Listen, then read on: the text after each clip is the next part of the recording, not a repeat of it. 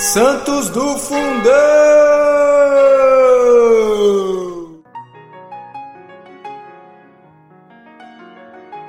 Oi, pessoal! Hoje, no dia 4 de fevereiro, nós falaremos sobre São Teófilo, o penitente.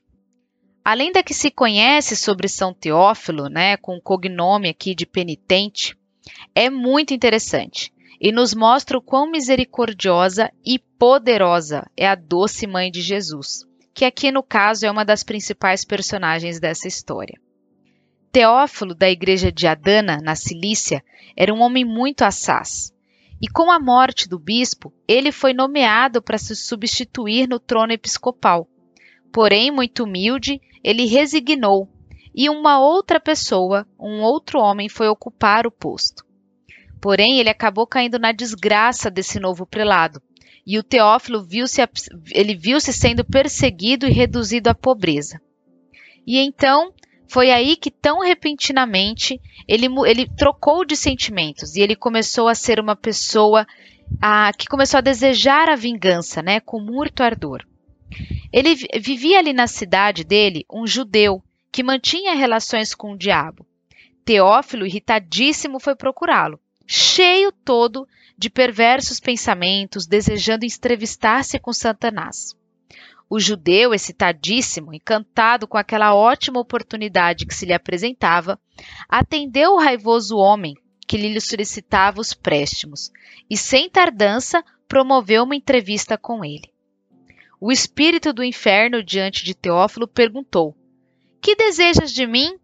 Teófilo, sem pestanejar, disse: Desejo e muito dominar o novo bispo, que me persegue e me reduziu à mendicância. Assim será, respondeu Satanás, mas há uma condição essencial. Qual? perguntou o santo com firme determinação. Hás, disse o diabo, impondo, de renegar o Cristo e sua mãe. Ora, eu renego-os, avançou Teófilo, cego. Sim, sim, fez o diabo. Mas não há de ser assim precipitadamente. Eu vou te ajudar, prometo. Mas quero que me des por escrito o que você acabou de pronunciar, e também deves assinar. Teófilo, sempre na mais obstinada firmeza, escreveu os termos da declaração e assinou o contrato.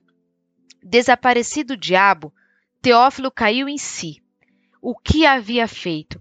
E todo o crime lhe apareceu com as mais negras pinceladas. Chorando, ele pôs-se a implorar o auxílio da Virgem Maria.